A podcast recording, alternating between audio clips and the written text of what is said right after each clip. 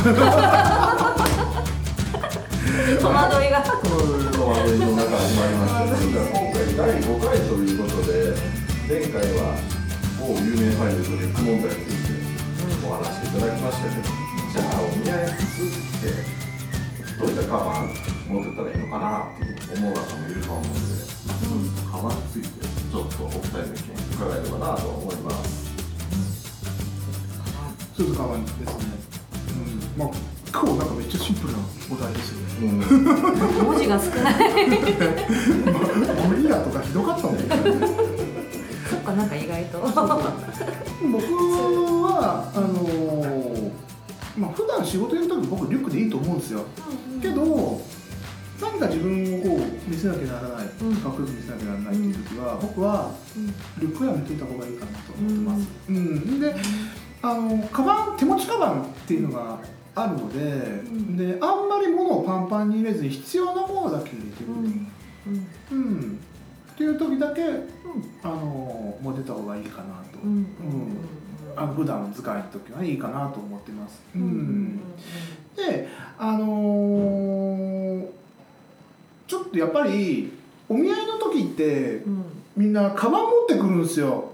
そうですね。一応何かね 必要なものが入れるでからね。女の子に多いのがトートバッグ。トートバッグ多いですね。あのうん。一体透明の 缶バッジいっぱい入ってるトートバッグ。じゃあの持ってくる子は女の子はいないです。いやっぱ女の子は場所 TP をめちゃくちゃ知ってるんで、うんうんそういう恥ずかしいことはやっぱ女の子しないんですけどけどトートバッグ持ってくるんですよ。うんうんうん。いっぱい入る。いっぱいいっぱいこうガーって入るんでトートバッグ持ってくるんだけど、男が多いのがやっぱりリュック多いですよ。常に普段仕事で使っているカバンをそのまま持ってきちゃ持ってくるとかあと、うん。もうほんと山行くようなうんうんリュックとか持ってくるんですよ。うん。で僕聞くんですよ。うん「えなんで今日リュックなの?」って言うと「いやいつもこれ持ってるんで、うんうん巻きました」っつって。うん。けどさスーツにリュックが合わないよねって、うん。けど僕カバンこれしかないんですよ、うん、これしかないうん。安いのでいいから カバンは3種類か4種類用意しといた方がいいよと、安いのでいいよと、うんうんうん。うん。TPO でそのカバンもすっげえ汚いんですよ。年季が入っちゃってもうね破れてたりしてるんですよカバンとか、え。ー、もうほつれたりして毛がこうビャーとか出てたりとか。でひどいのが本見たことがあって、うんあの肩掛けのすらあるじゃないですか。カバンでこう、うん。サラリーマンショルショルダー肩掛けの、うんうんの肩のうん。この、まあかけ引っ掛ける部分。なんか取り外しから絡みなあのちょっとあのとこが引っ掛ける部分が破れちゃって、うん。カラビナにうん。かかりつけてカチャーンってやったやつが登いる坂登坂そうそう。お前、ん。よく見るとカラビナじゃんとか言ってそれはうんカバンを長持ちしてるとは言わないんですよ、自分が堕落さに使ってうん。こうやってるっていうのうんをカバンが女性にアピールしてるのと一緒なんですよ。長も俺長持ち物を長持ち使うの上手あの上手だよねっていうことをアピールしないですよ、うん本当にじゃないね カバンを長持ちさせる人っていうのは、ちゃんとカバンをうん。手入れするんですよ、そうですね。大手入れしそう大事にするんですよ。あここちょっとほつれてきたでうん。修理に出そうかとか、うん。うんんそういうふうにカバンを大事にうん。手入れしながらこうやっていくんだけど、うんうんうんあの大半の人はうん。それが長持ちさせる秘訣みたいなことを言う言ってるやつがいると、うん。イラッとするんですよ。お前はだらしねえだけじゃんっていう。ただまだ使えるでやってるだまけのだ使えるってやつでやってる。まだあ まだ結んどけばいい。まだ使える片びらやっとけば使えるわみたいな。そうそうそう。あのこれ安くて長いこと使えるんだよねって言ってカラビナついてる。つい。結構いるんですよのがあったりするので僕はそれはどうカバンについてはどうかなって思います、うん。でうちにお見合いやる時はカバン持ってくんだって言います。基本的に、うん、でなんでカバン持ってくるなっていうとうん。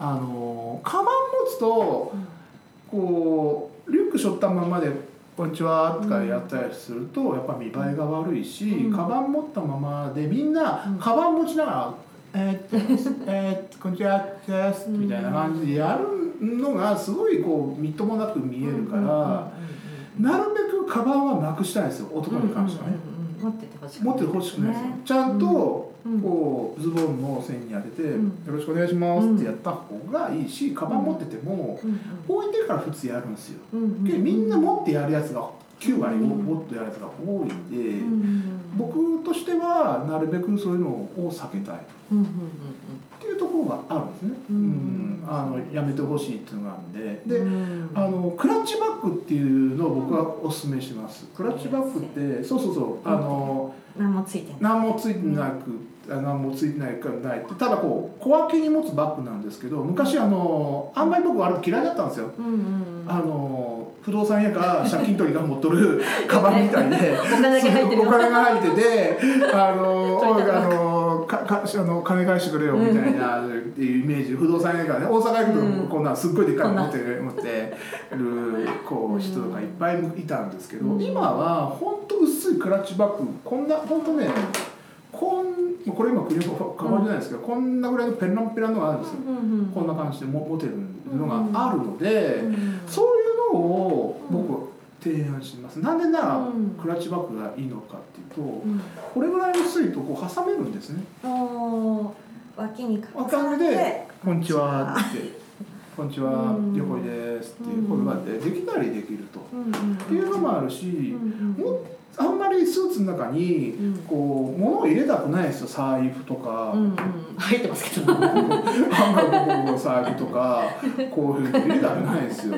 ね、入れたくないからクラッチバッグの中に電話とか財布とかをこんなこうこんな感じで入れといて入れといてやればうんすっきりするんじゃな。いでうんスーツも体に合わせて作ってあるのでうんこうちゃんとあの体のラインが出てスラッとこう見えたりするんですうんよでここにあの中によくいるんですけどあのパンパンに物入れすぎちゃってもうすごいなんかもう男なのになんかおっぱいがあるみたいな感じで出てるやつがいる。うん。でもうちょっとこう入れても入ってます。入ますね。いますね。ここがこうこうもりってもももりってしちゃうんだけど、うん。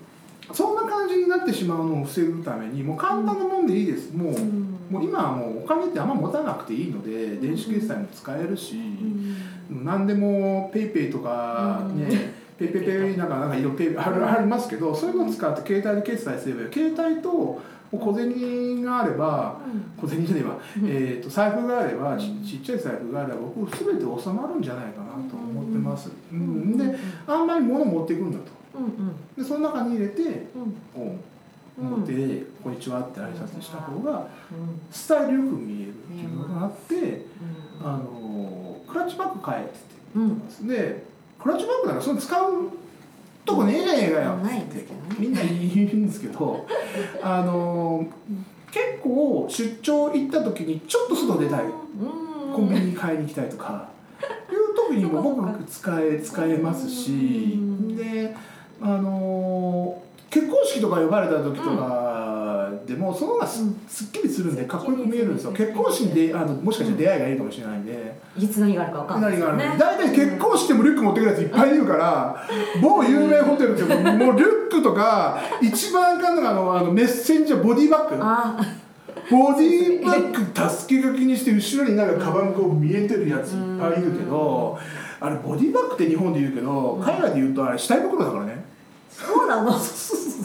下袋だよ下袋って意味なんですよボディバッグって書いて外人が「おい下袋してるさへー!」って言って。日本人変だなと思ってそうそうんですかね日本人アホだなってあいつら何でも俺たちの言葉真似るからよっつって。かっこいいと思っってていうところがあるんで、まあそうかあのあんまりそのプライベートだったらいいですよ、うん。自分で、うんあれ楽なんですよ。子供いたりする時面倒見たりする時に両手が開くん。で、ポーズととととってこうやったりする。うんポーズとかねうち3人ですけどやったりする楽なんであれいいんですけど、うん。うん、あのやっぱその TP を考えてやってもらえばいいし、どうしてもリュックとか持ってきちゃった場合僕はホテルってクロークって荷物預けるとこあるんで、そこにも預けてしまえばいいので、うん。僕も山ほど荷物持ってって、うん。もう黒く預けて、あの仕事してるんで、あのそういうふうにあの活用してもらえたらなと思っております。最低限のものだけ持ってそうそうそう。ススーツの場合マートに。はスマートに。やってもらえればうん。いいのかなって考えたりしております。はい。はい、ありがとうございます。い。やー確かに僕も荷物がパンパンでいつもカバンがすごいことになってる。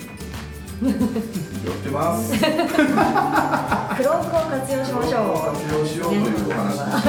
あれ違いますねなるべくお見合いには物を持ってくるんだ持ってくるないらないいらない財もうもう財布とスマホあればそれでいいっていうそういうことですねというところでじゃあ今回第5回は物は持ってくるなという持ってくる。そう